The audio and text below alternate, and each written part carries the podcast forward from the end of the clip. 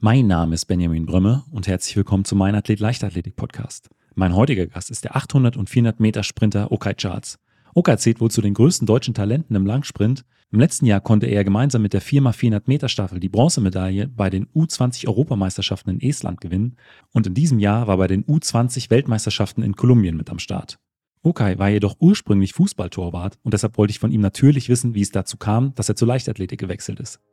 Und auch die Leute, mit denen ich aufgewachsen bin, jedes Mal, wenn die mich anrufen, die sagen, okay, zieh das durch. Du kannst wirklich was erreichen, weil wir wissen doch, wo du mit uns auf dem Bolzplatz warst, dies, das und jetzt einfach, du hast bei EM teilgenommen, wir feiern das alle und wir wollen dich irgendwann äh, ganz oben sehen und das sind Sachen, die motivieren einen.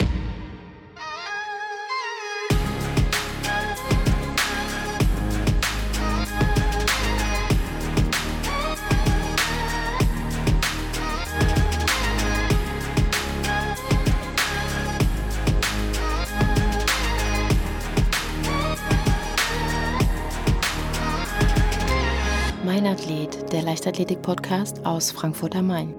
Dann, ja, herzlich willkommen, Okay. Hi. Ja, es freut mich, dass du heute Abend Zeit für die gemeinsame Folge gefunden hast. Wir nehmen das ja Anfang Oktober auf. Ähm, deswegen äh, gehe ich mal davon aus, dass ihr äh, im Aufbautraining seid. Äh, oder hast du noch Saisonpause? Nein, nein, ich bin schon wieder voll drin seit einem Monat und es läuft sehr gut.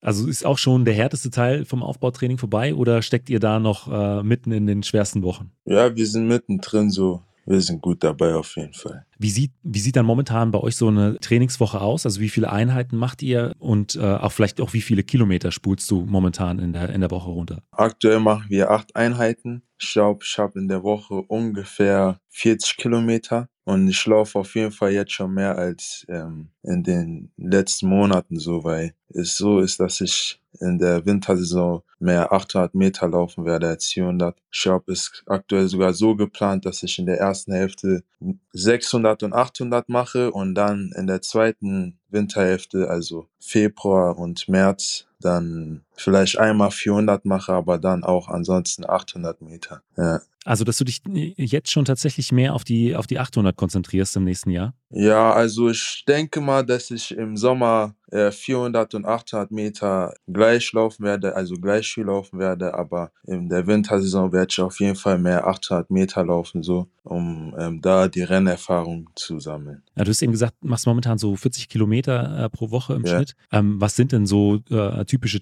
Tempolaufeinheiten, die ihr da auf dem Plan habt? Also aktuell bei uns heißt V2 Max, das sind keine richtigen Tempoläufe, so das halt mehr so, dass ich ähm, mich vorbereite auf die harten Tempoläufe, die dann kommen werden. Da mache ich zum Beispiel so 6 mal 900 Meter in ja 6 mal 900 Meter ungefähr in drei Minuten. Da habe ich immer zwei Minuten Trabpause.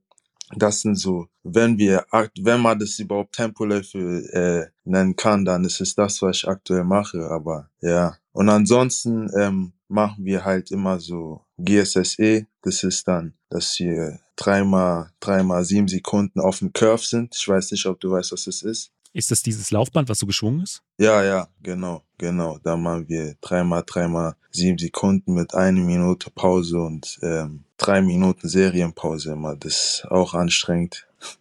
Und danach haben Wie- wir ähm, so Wie- Tempo-Dauerlauf. Tempo-Dauerlauf 20 Minuten. Ja. Die auf dem, auf dem Curve, wie schnell sind die? Also einmal sieben Sekunden äh, Sprint. Also äh, Max, äh, Maximalsprint? Ja, ich würde sagen, kontrollierte Sprint. So mal, man sollte sich Okay. öfter auch äh, einteilen, dass man das drei Serien lang durchhält, weil man, wenn man am Anfang zu viel Gas gibt, dann wird die Luft knapp, würde ich mal sagen. Ja, vor allen Dingen auch bei einer Minute Pause. Ja. Da geht der Puls ja in der Pause noch nicht mal runter. Ja, genau, genau. Ja, du hast ja vorhin schon angesprochen, ihr seid schon einen Monat äh, im Aufbautraining. Also wenn ich da zurückrechne, muss das ja wenige Wochen nach deinem Start bei den U20-Weltmeisterschaften in Cali äh, der Fall gewesen sein, dass du da auch schon wieder direkt ins Training eingestiegen bist. Deswegen äh, jetzt meine Frage ist rückblickend, wie waren denn die Weltmeisterschaften äh, in, in Kolumbien für dich? Wir waren ja zuerst im Pre-Camp und es hat auf jeden Fall sehr viel Spaß gemacht. Ähm, die Teamkollegen, die dabei waren, die haben für eine sehr gute Atmosphäre gesorgt. Wir haben uns alle sehr gefreut auf die WM. Aber das Problem ist, dass im Pre-Camp schon zwei Leute Corona bekommen haben.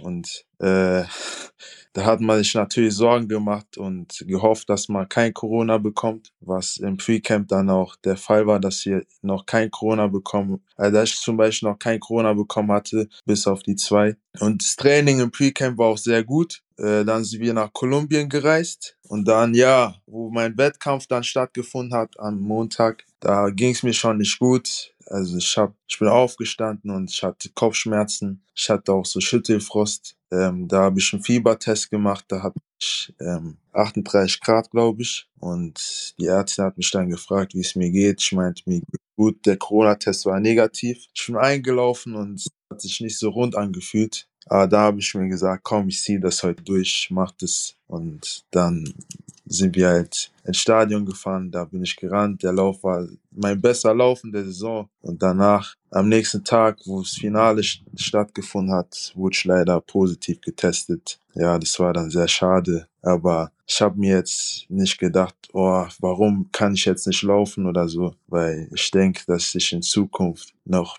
äh, viele Möglichkeiten bekommen werde, mich zu beweisen. So. Ja, das hat ja leider äh, relativ viele erwischt in den vergangenen Jahren. Ja. Aber wenn du kurz danach wieder äh, dann auch ins Aufbautraining einsteigen konntest, äh, waren die Nachwirkungen dann wahrscheinlich nicht ganz so gravierend. Na, auf gar keinen Fall. Ich hatte einen nicht so schweren Verlauf, zum Glück. Du hattest auch gesagt, du warst an dem äh, Tag äh, vom Vorlauf auch nochmal bei der Ärztin. Die hatte ja dann wahrscheinlich auch das grüne Licht gegeben, äh, dass du starten konntest. Ja. Von daher ist es vielleicht ein kleiner Wermutstropfen, aber insgesamt kannst du schon zufrieden sein. Ja, auf jeden Fall, auf jeden Fall. Die Saison war ja sowieso schon mit vielen Problemen gespickt. Ich habe mich im April, da wo die Tempoläufe begonnen hatten, da wo die Hochphase der Vorbereitung begonnen hatten, habe ich mich verletzt. Ich habe einen Sehnenanriss in der Wade bekommen. Und ja, da war es schon so, dass wir dann beim MRT waren. Und die meinten schon, dass ich diese Saison äh, vielleicht gar nicht laufen kann. So, da dachte ich mir auch, Allah Scheiße, was mache ich jetzt? Aber ich habe dann noch gekämpft. So, also ich habe zu meinem Trainer gesagt, es ist egal, was sie jetzt sagen, wir werden auf jeden Fall alles geben, um äh, dass ich noch diese Saison auf der Bahn stehen werde. Und das haben wir dann gemacht so. Wir haben auf jeden Fall noch unser Bestes gegeben, dass ich dann noch dieses Jahr laufen kann. Es hat ja geklappt, auch wenn ich dann am Ende nicht so ganz zeigen konnte, was ich eigentlich kann. Aber Hauptsache, ich war bei der WM dabei und äh, ja, konnte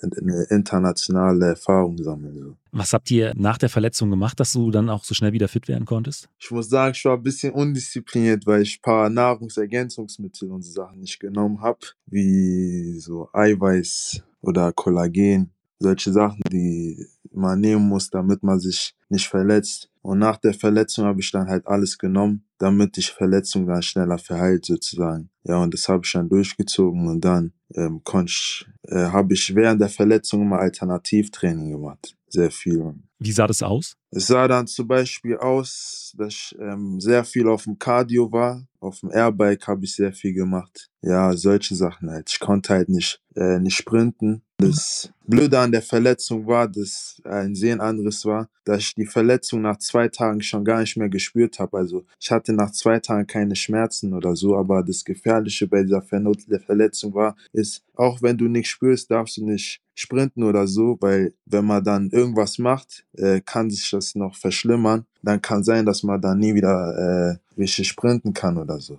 Aber okay, wie bist du denn irgendwann mal zur Leichtathletik gekommen? Also es war so, ich habe äh, früher Fußball gespielt und ich war Torwart, aber es war ein bisschen so, äh, der Trainer, sein Sohn war auch mein Konkurrent mäßig und der hat dann immer seinen Sohn spielen lassen und irgendwann hatte ich keine Lust mehr und ich habe bei so Bundesjugendspielen immer teilgenommen und da habe ich immer meine Rennen gewonnen und so und da meinte so eine so eine Betreuerin hat dann meinen Eltern empfohlen, dass sie mich bei Leichtathletikverein anmelden sollen. Und da war ich mit meiner Mutter dann eines Tages äh, bei Leichtathletikverein, hab da Probetraining gemacht, war dann ganz gut. Da habe ich so angefangen mit zwölf, immer so zweimal in der Woche da bei diesem Leichtathletikverein zu trainieren. Und so hat dann alles angefangen, dass ich dann bei Saarlandmeisterschaften äh, teilgenommen habe. Da wurde ich Zweiter, glaube ich, zweimal in zwei Disziplinen. Und da hat es dann so ein bisschen angefangen, dass ich dann über die Jahre immer so zwei, dreimal äh, im Leichtathletiktraining da war. Du hast gesagt in, äh, im Saarland, also du trainierst ja heute hier in Frankfurt, ähm, aber damals war es noch im, äh, in Saarbrücken oder da in, in, in Homburg war das. Also das ist in der Nähe, das ist 30 Kilometer entfernt von Saarbrücken.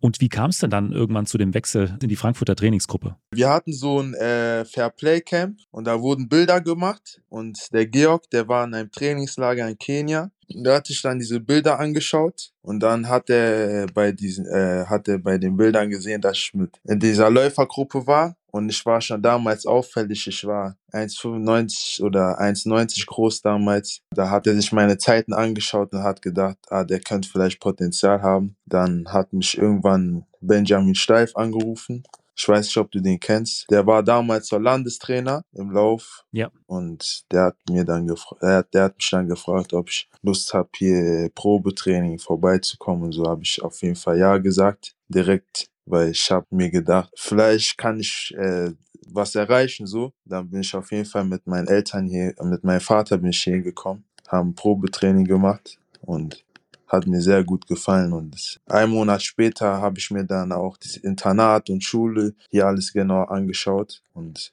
ja, dann bin ich 2019 im August dann hier hingekommen. Und äh, ähm, du startest jetzt äh, ja in, nicht für einen Frankfurter Verein, sondern für, äh, für einen Königsteiner Verein ja. dann tatsächlich. Ja. Gerade Königstein ist ja ein, ein, relativ kleiner Verein, aber doch mit sehr, sehr vielen erfolgreichen jungen Athletinnen Athleten. Ja. Athleten. Maris Losulu ist ja auch mit in Königstein. Was zeichnet denn den Verein so aus? Äh, den Verein zeichnet es aus, dass die ihre Athleten unterstützen. Vor allem die Judith Wagemanns, die hat, die hat mir sehr, sehr viel geholfen. Auch in der Corona-Zeit zum Beispiel, da war das Internat geschlossen. Und um hier zu bleiben, also damit ich nicht von zu Hause aus trainieren musste, hat sie mich bei sich aufgenommen. Die hat für mich gekocht und so. Ja, die hat auf jeden Fall sehr gut, sehr viel für mich getan. Das, das ist alles so familiär. Die behandelt, also Judith bis heute noch, die behandelt mich so, als wäre ich ihr Sohn. Also die ist unglaublich, was die Frau für mich bis jetzt gemacht hat, auf jeden Fall. Und dafür werde ich ihr auch immer dankbar sein. Weil es auch, äh, das muss man sagen, nicht Selbstverständliches ist. Nein, das ist nicht selbstverständlich auf jeden Fall. Über deine Trainingsgruppe haben wir eben schon so ein bisschen gesprochen. Du hast gesagt, Georg Schmidt, dein Trainer, hat dich damals äh, auf Fotos von so einem Sichtungscamp, war es, glaube ich, gesehen. Ja. Aber wer, wer ist denn noch bei dir so mit in der Trainingsgruppe? Äh, bei mir in der Trainingsgruppe ist der Patrick Schneider, der Marvin Heinrich, Nele Wessel, Oskar Schwarzer, Malik Skupin Alpha und Pierre Burkey. Pierre Burkey. Also schon sehr, sehr viel äh, Talent und sehr, sehr viele schnelle Leute ja. in, der, äh, in der Trainingsgruppe. Auch äh, mit eher dem Fokus auf die, auf die 800 dann. Patrick ist ja eigentlich auch ein sehr, sehr starker 400-Meter-Sprinter, ja. möchte auf die 800 Meter wechseln. Ja, was War heißt, das was für heißt dich? auf 800 Meter wechseln? Eigentlich ist so, dass man äh, beides in äh, beiden Disziplinen gut sein will. Ähm, also ich denke, dass wir in Zukunft auch immer über 400 und 800 an den Start gehen ähm, wollen. Also es ist auch dann langfristig so geplant, dass äh, du, du dann sowohl als auch die anderen über die 400 und die 800 ja, starten werden. Ja, ja. Was würdest du denn sagen, ist da so in dem, dann zählen wir die 800 Meter noch mit zum Langsprint dazu, äh, äh, zu deiner größten Stärke? Also was meine größte Stärke jetzt ist ja, für die 800. Ja. Also ich glaube, dass ich mich, also wenn man sich im 800, da, da ist ja auch manchmal diese Kampf dabei positioniere, um sich äh, gut zu positionieren, muss man manchmal die Arme verteilen. Und ich glaube, das liegt mir sehr gut.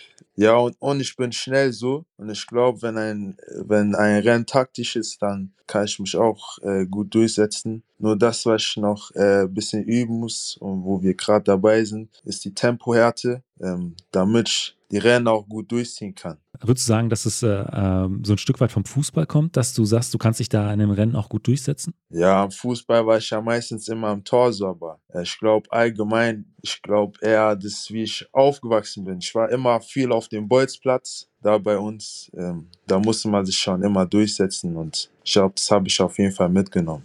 Hast du äh, vor, gerade vor wichtigen Rennen auch eine, eine, Wettkampfroutine? Also läuft bei dir immer die gleiche Playlist oder hast du immer das gleiche Warm-up, dass du da so in den Wettkampfmodus kommst? Na, ich mache eigentlich bei jedem Wettkampf dasselbe so. Ich, ich habe ich hab jetzt nichts, an was ich mich äh, festhalte. Es ist nur so, dass ich bei Wettkämpfen mehr am Anfang, also wenn ich aufstehe, dass ich mich nicht so gesund ernähre, sondern das esse, was ich normalerweise nicht esse. Zum Beispiel esse ich morgens kein Marmeladenbrötchen, aber wenn ich Wettkampf habe, dann esse ich äh, Weißbrötchen mit Marmelade, damit die, die äh, vorhanden ist für den Wettkampf auf jeden Fall.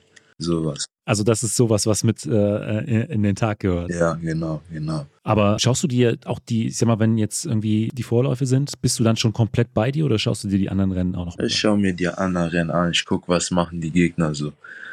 Also recht entspannt, bis es in den Startblock geht. Ja, ich bin entspannt so. Also ich habe jetzt, ich bin jetzt nicht irgendwie am Zittern oder keine Ahnung, weil ich denke mir so, ähm, das Leben ist äh, zu kurz, um beim Wettkampf zu aufgeregt zu sein. Man sollte es genießen und wenn man abliefert, dann wird man noch lange äh, sich das anschauen können. Weil wenn man zu aufgeregt ist und dann nicht performt, dann denkt man zu lang drüber nach und das ist dann nicht gut so. Ja, bei mir ist es so, wenn ich einen Wettkampf habe und der war schlecht, dann will ich es auf jeden Fall schnell vergessen, weil die Zeit geht, die, die Zeit vergeht zu schnell, um an den schlechten Dingen festzuhalten, weil man ja. wird immer wieder eine neue Chance bekommen und da kann man wieder zeigen, was man drauf hat. So. Hast du, was den Sport angeht, äh, vielleicht auch ein Vorbild? Nicht wirklich. Also wenn ich ein äh, Vorbild hätte, dann wäre es Marco Arop, der 800 Meter Läufer, weil ähm, sein so die Art, wie er läuft, die gefällt mir sehr gut. Aber ansonsten habe ich kein Vorbild. Du hast ja erzählt, du kommst aus der Nähe von, von Saarbrücken, bist für den Sport hier nach Frankfurt gewechselt, hast den Lebensmittelpunkt nach hier verschoben.